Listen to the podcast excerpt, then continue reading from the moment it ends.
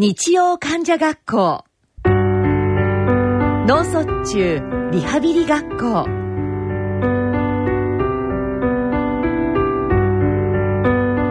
皆さんこんばんは。日曜患者学校毎月第3第4日曜日のこの時間は脳卒中でリハビリテーションを受けておられる方またその家族支援者に向けてお送りする番組です。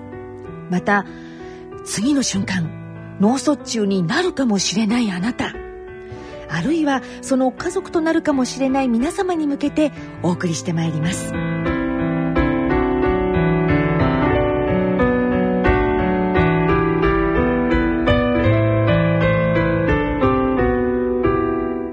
さて今回は前回に引き続き脳梗塞により失語症となった私が今こうしてマイクの前で話ができるまでに至った私自身のリハビリ体験談をお聞きいただきます。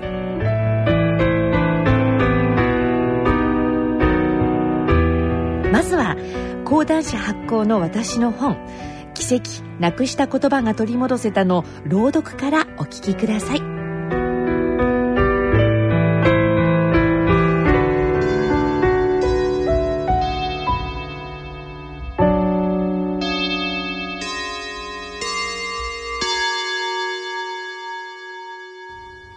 談社発行沼尾弘子著。奇跡なくした言葉取り戻せたより。ある日の夕方食事の支度を手伝うために台所に立った。畑で採ったばかりのきゅうりがざるに乗せられていたので塩もみをしてしそとあえようと思いつく。そこで母にきゅうりを手渡してもらおうとした。ところが口をついて出たのは「そこのトマト取って」という言葉。私は何を言っているんだろう。自分でも驚く。きゅうりをトマト？母は「はいきゅうりね」と何事もなかったようにざるごと渡してくれた。また別の日。買い物をするために家族3人で車に乗っていた。窓から見覚えのある大きな病院が見えたので私は2人に「ねえこのホテル前に来たことあるね」と話しかけた。母はそしらぬ顔をして「ああこの病院?」と言って会話を続けた「まだある」田んぼ道を愛犬パドと散歩していたらズボンの裾が泥で汚れてしまった。ああ裾が泥で真っ白だ。なぜか黒を白と言ったのだ。目で見て理解しているのに無意識のうちに言いたいことの反対の言葉や全く違う言葉を口にしてしまう。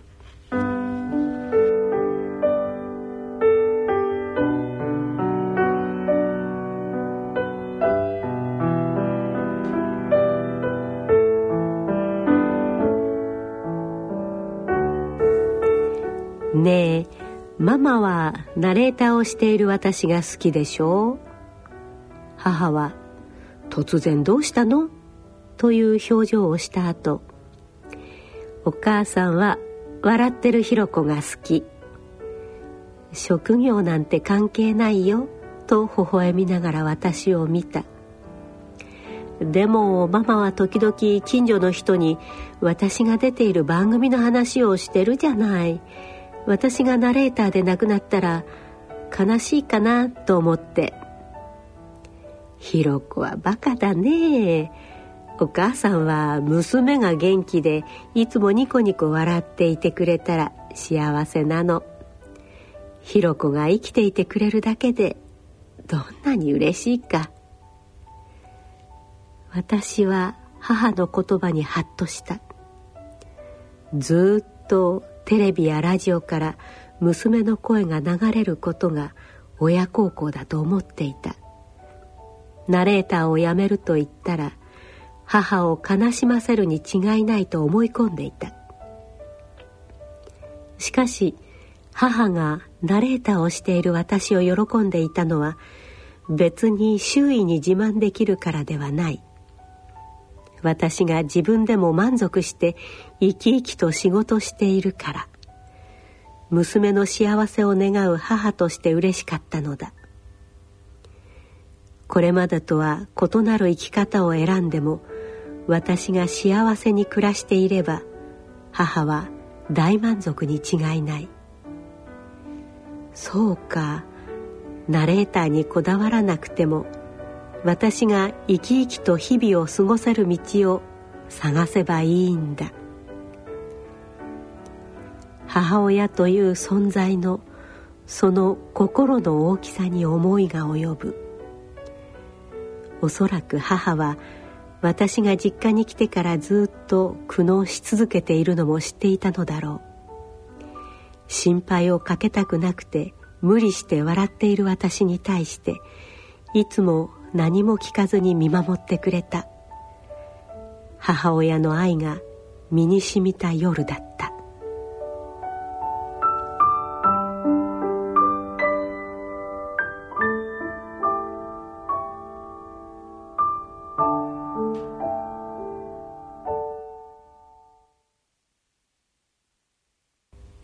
暗闇の中で眠りの波がゆっくりと押し寄せてくる。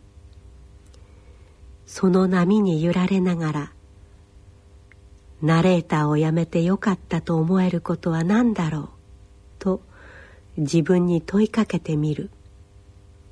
数秒単位の時間に追われないで済むこと。体調管理のためにマスクをして眠らなくていいこと。声帯を痛めるからと控えていたカラオケにも行けること。それから眠りの入り口で一瞬立ち止まった時一つだけはっきりしたことがあった。私の今の願い。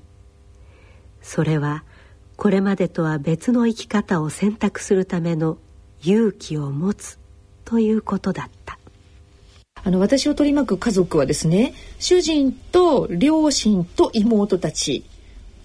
それでですね何しろずっと両親は何にも言わないんですね。私に何一つ病気のことも仕事のことも言わずとにかくでも私のことを一人ぼっちにすることはなかったんです。つも「さあ朝ごはんだよ」とかあの犬がいるんですけどパドと大きなゴールデンレトリバーね「でさパドと散歩でも行こうか」とか「あお昼だよ」とか、えーと「夜何食べようかな」みたいなその日常生活の中でずっと私と一緒にいたけれども何一つその病気のことには触れない両親がいたんですね。それと妹たちはもうあっけらかんとしたものでしたよ。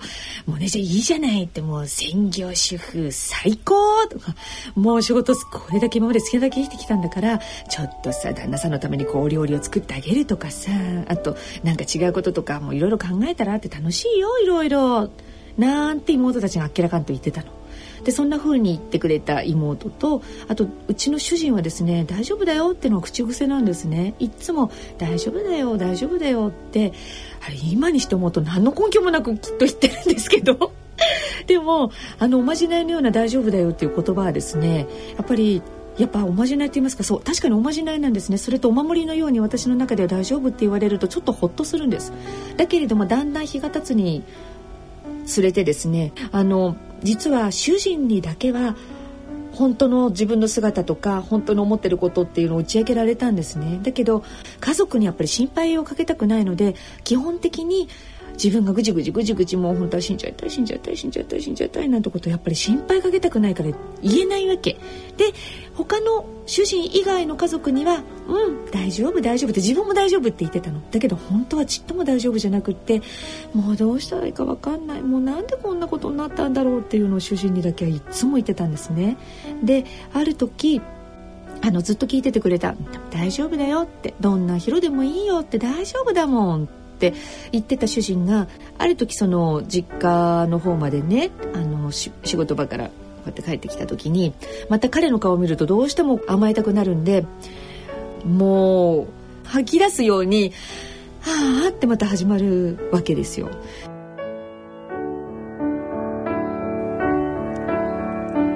彼は私の両肩にそっと手を置きヒロここに座って」畳の上に座らせた。ヒロはバカになったんじゃないよ。だからもう苦しまないで。私だっていつも笑っていたい。でも笑えない。なぜ私が？どうしてこんなことに？どこかに怒りをぶつけたい。自分で選んでずっと歩いてきた道が行き止まりになって。納得のいかない選択を迫られてなぜなぜ？楽になる方法があったら知りたい。ねえあなた教えてよ。私は初めて大声で泣き叫んだ。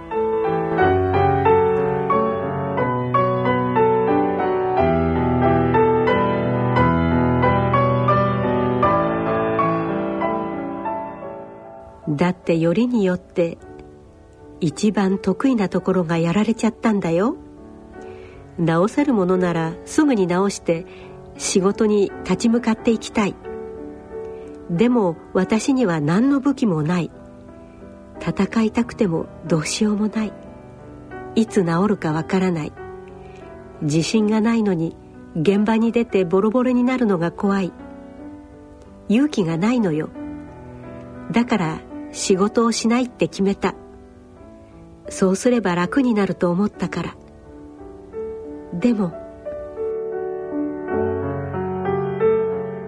そしたらね、えーと、主人がですねその時はですね今度は大丈夫だよって言わなかったんですね。でいいからそこに座りなさいって今度はあの子供を叱る親みたいに言うわけです。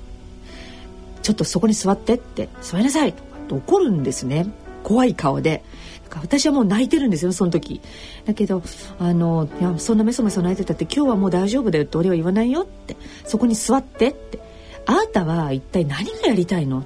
なんでそんなに毎日毎日毎日毎日メソメソメソメソメソメソメソメソしてるの？って自分はねって気持ちのいい両親がいるお父さんとお母さんがいるところでこの栃木の自然の中でねって過ごしてくれればあんたは絶対きっと元気になると思ったからそういう風にして大丈夫だよって言ってきたけれども毎日毎日泣いてばっかりいてずっとそうやってるつもりなの？って一体何やりたいの？って何でもいいって言ってるじゃないって。だから自分でそれは決めなよっていうふうに言われた時になんでそんなこと言うの？って私はまたそこで大泣きするわけ。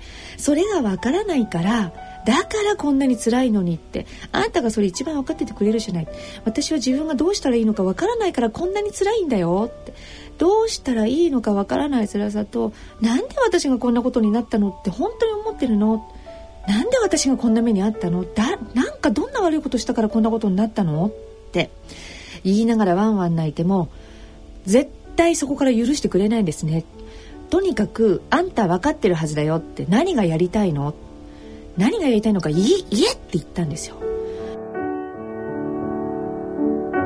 で本当にねあの時はですねこんなに辛いのにこんなひどいことこの人まで言うんだってもうこの人にこんなこと言われたらもう私どうしたらいいのかわからないと思いながらもう畳の上にワンワン泣きながらポタポタポタポタ涙をこぼしながらそれでも彼が大丈夫だよってその時は言ってくれなかったそれでワンワン泣きながらえー、もうどうどうしたらいいんだろう私はと思いながらにじみ出た言葉が「いや私は私は仕事に戻りたいの」って。でちょうどその時やってたナレーションですねナレーションの仕事に戻りたいナレーションがしたいのっていうのを言葉がそれが自分から初めてそれが言葉になったんですねその思いがね。でそれを言った途端に主人がものすごい優しい顔になって「ほらね」って「やっと本当のことが言えたじゃないか」あなたはね仕事に戻りたいんでしょ?」ってそれがあんたが本当にしたいことだし思ってることなんだよ。だからねってもう誰にも嘘ついちゃダメだよって自分の心に嘘ついちゃいけないよ。別に主婦になりたいわけでもなくて仕事がしたかったんだからいいじゃないってそうしなよって。だってだってってそこで私はまたワンワン泣くわけ。だってだって私仕事するったってどこにどうどうすればいいのか分かんないしみんなに迷惑だってかけるしいつ戻れるかなんか分かんないもん。ってまた泣くわけ。でそうすると彼が何年かかってもいいじゃないって。別にねってあんたの人生なんだよって。誰の人生でもないよって。僕の人生でもない。あんたの人生なんだよだからあなたはやりたいと思ったことをただやればいい。それは僕はずっといて応援するよって。だから大丈夫だよって言ってるんだよって言ったの。それを言われた時にもう全身力が抜けるようだった。で自分の中で心にやっぱり蓋をしてるわけですね。やりたいことや何かができないこと迷惑をかけること自分が負ったことに対してのいろんなことが悩まぜになって。だけどそうかって私の人生は私が好きなことは私はそれそこだけを考えてやればいいんだなって本当に思ったんですよ。でもあそこまで追い詰められなかったらあの言葉にならなかったとも言えなかったと思う。本当に仕事に戻りたいってことをやっぱり彼が最後に背中をポンと押してくれたんですねあの時に。それで自分でも思いもしなかった言葉を自分でやっぱり発して思いが言葉になった。それでその言葉で自分も初めてそういうふうに思いやろうって。だからそこからが私の本気のリハビリの出発点です。そっから本気でやり始めましたね。ありとあらゆるものの身の回りのものを言葉にしようとその次の日から決めた。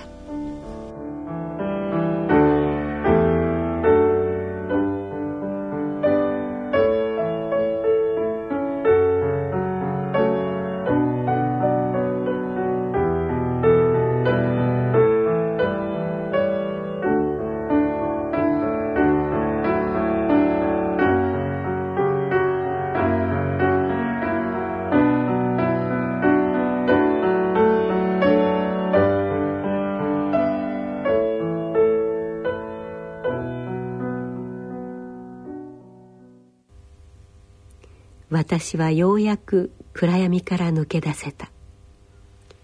別の生き方を考えたけれどやはり私はナレーターの仕事を続けたい。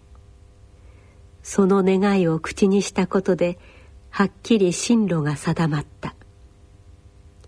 どんなに長く険しい道が待ち受けていようと私は立ち向かっていく。その思いは固かった。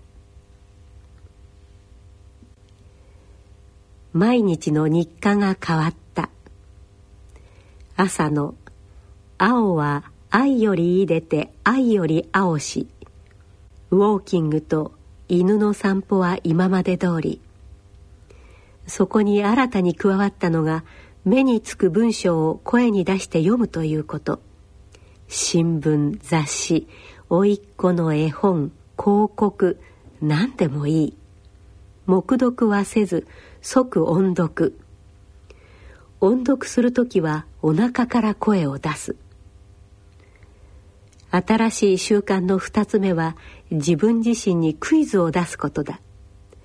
例えばクイズの問題は映画俳優や作家花の名前目についた事柄の名称レオナルド・デカプリオ紫式部宝泉家バス停などと答えるのだ。思い出せないものもある。でもそれを怖がらず挑戦する。どうしても思い出せなかったら誰かに聞けばいい。そしてその名称を忘れないようにしっかりノートに記す三つ目は言い間違えた自分を笑っちゃうこと。これ一番大事かも。いちいち落ち込んでいたら一歩も前に進めない。発想の転換をしよう。人参がかぼちゃだなんて愉快じゃない。私って面白い。とこんな風に。毎日が少しずつ変わり始めていた。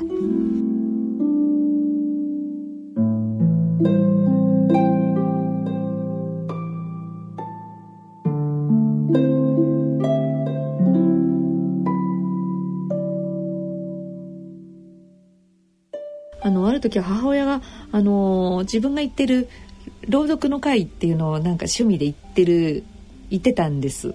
で私あのずっとこう実家に実家に帰って静養してましたのでで母親がある時自分のその朗読会に「あ今日は朗読の日だわ」って言って「なんでひろこも行ってみようよ」って言うんで本当は誰とも会いたくないしそんなのねあのちょっとね自分はあの仕事としてそんなことやってるのにってどうしようかなと思ってたんですけどでもちょっとやっぱり外に出ようと思ってじゃあ行くってでついてったんですね。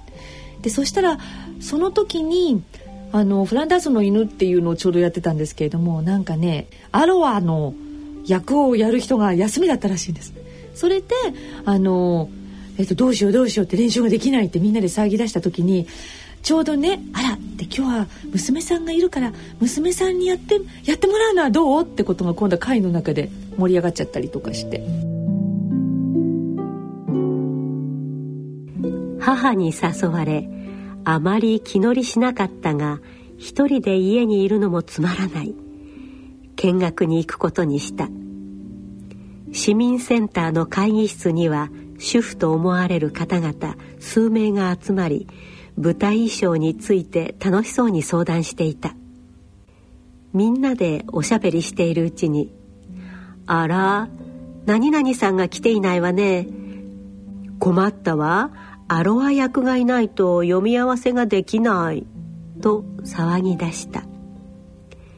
アロアというのは主人公ネロ少年の仲のいい女の子の役名である。その時みんなが私に一斉に顔を向けた「ねえアロアの役やってもらえないかしら」「え私ですか？どうしよう。自信がない」母は「娘は病み上がりだから」と牽制してくれた。しかし期待の視線は私に注がれたまま。どうしよう。みんなとても練習に意欲的だから力になってあげたい。ちょっと見せてと母に台本を見せてもらう。セリフは多いけれど難しい言い回しはなさそうだ。でも私にできるだろうか。一瞬ためらった。でもすぐ「分かりました。アロは引き受けます」私は言っていた。こんな小さな朗読の練習会なのにすごく緊張する。アロアの番が来た。第一声。大きな声が出た。できた。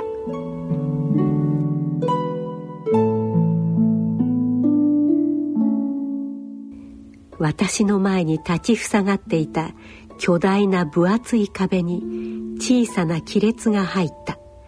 まさにそんな瞬間だった。そこからあとは特に問題もなく朗読を進めることができたのである。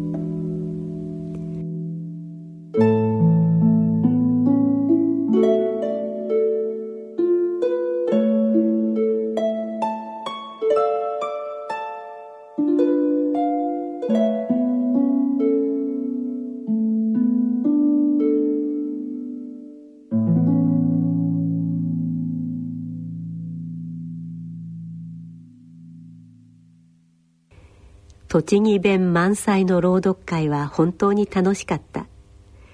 上手下手は関係ない。時間に追われず朗読そのものをそれぞれが楽しむ。私は原点に戻った気がした。帰り道私の心の中に温かい何かが生まれていたママありがとう。ひろこはやっぱりうまいね。お母さんも頑張らなきゃ。母もなんだか嬉しそうだった。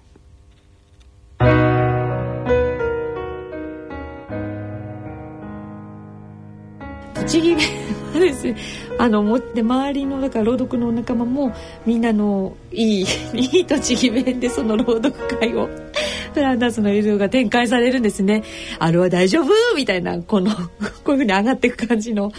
でもねあったかくてあれがすごくいいんですね。だからあ本当にねいろんな楽しみ方があるんだなっていうふうに思いましたよ。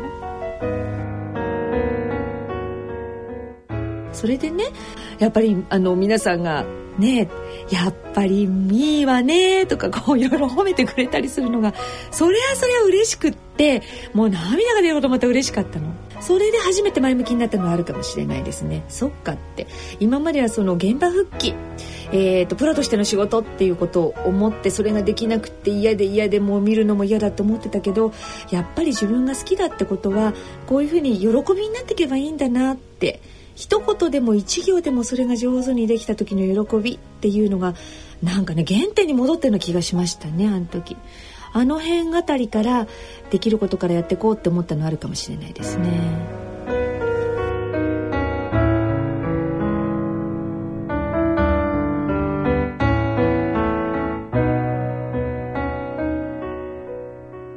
私の戦いは後遺症が相手だとずっと思ってきた。しかしそうではなかった。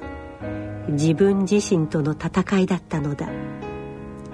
自分の状態を正面から認める強さ。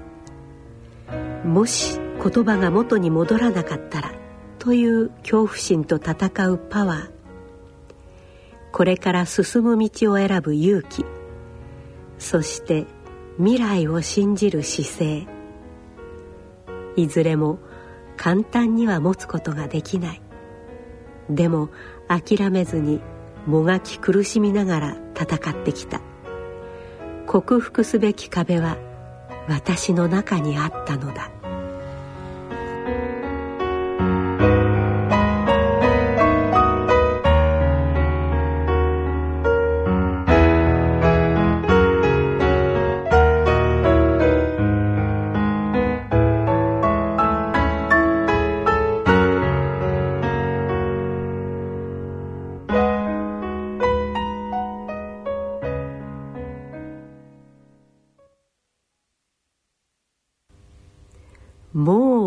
クの前に座っても大丈夫。そんなふうに自分でも思い始めた頃病院での検診があった。退院してから2度目となる検診で MRI を取ることになっている。久しぶりの飯田橋。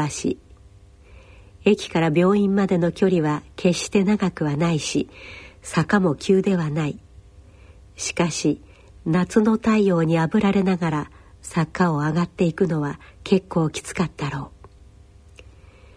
母やお腹の大きな末の妹が毎日のように通ってくれたことを改めてありがたく思う。勝手知ったる病院内を迷うことなく進んで地下の MRI 室に行く。工事現場のような音が響くドームの中でおよそ20分間過ごした後1階の脳神経外科外来へ向かう。豊田先生の笑顔が懐かしかった「調子はどうですか?」と聞かれこれまでの苦悩や辛い出来事をどう話そうかと少し返答に迷う結局「はい元気です」と笑って答えた。ニコニコしながら MRI のフィルムを見ていた先生の顔が急に変わった「おや？これは沼尾さんの写真じゃないでしょ?」と困惑した顔で言った。私は急に不安になる。何だろう？また出血が起きているのだろうか。先生は看護師さんに「入院中に撮った写真を持ってきて」と指示した。そして2つの画像を並べた。よく見てください。右が入院中の画像。そして左が今日撮ったもの。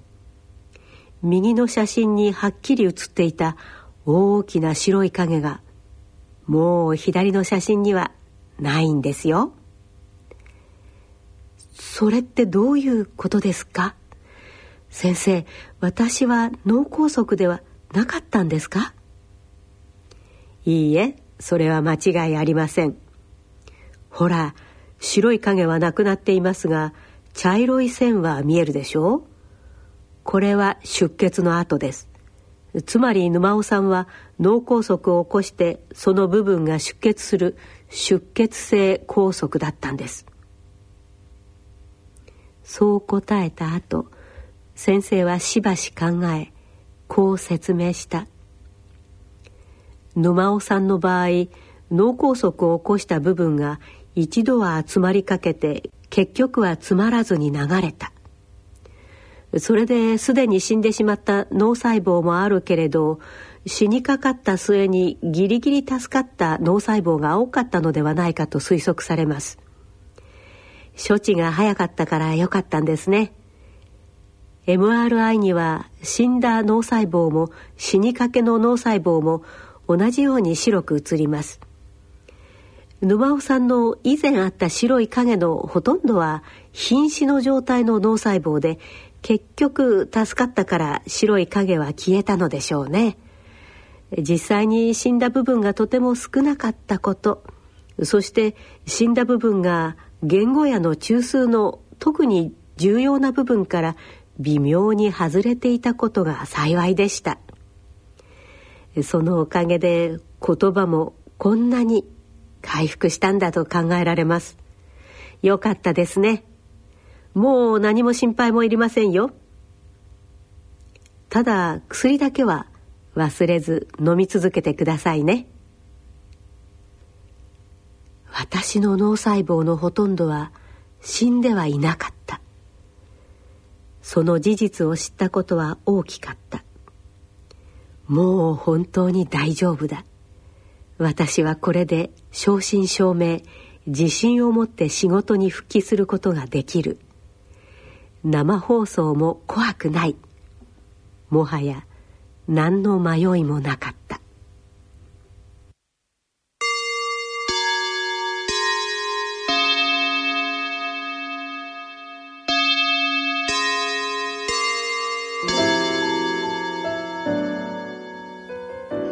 今回の日曜患者学校いかがお聞きになられましたか？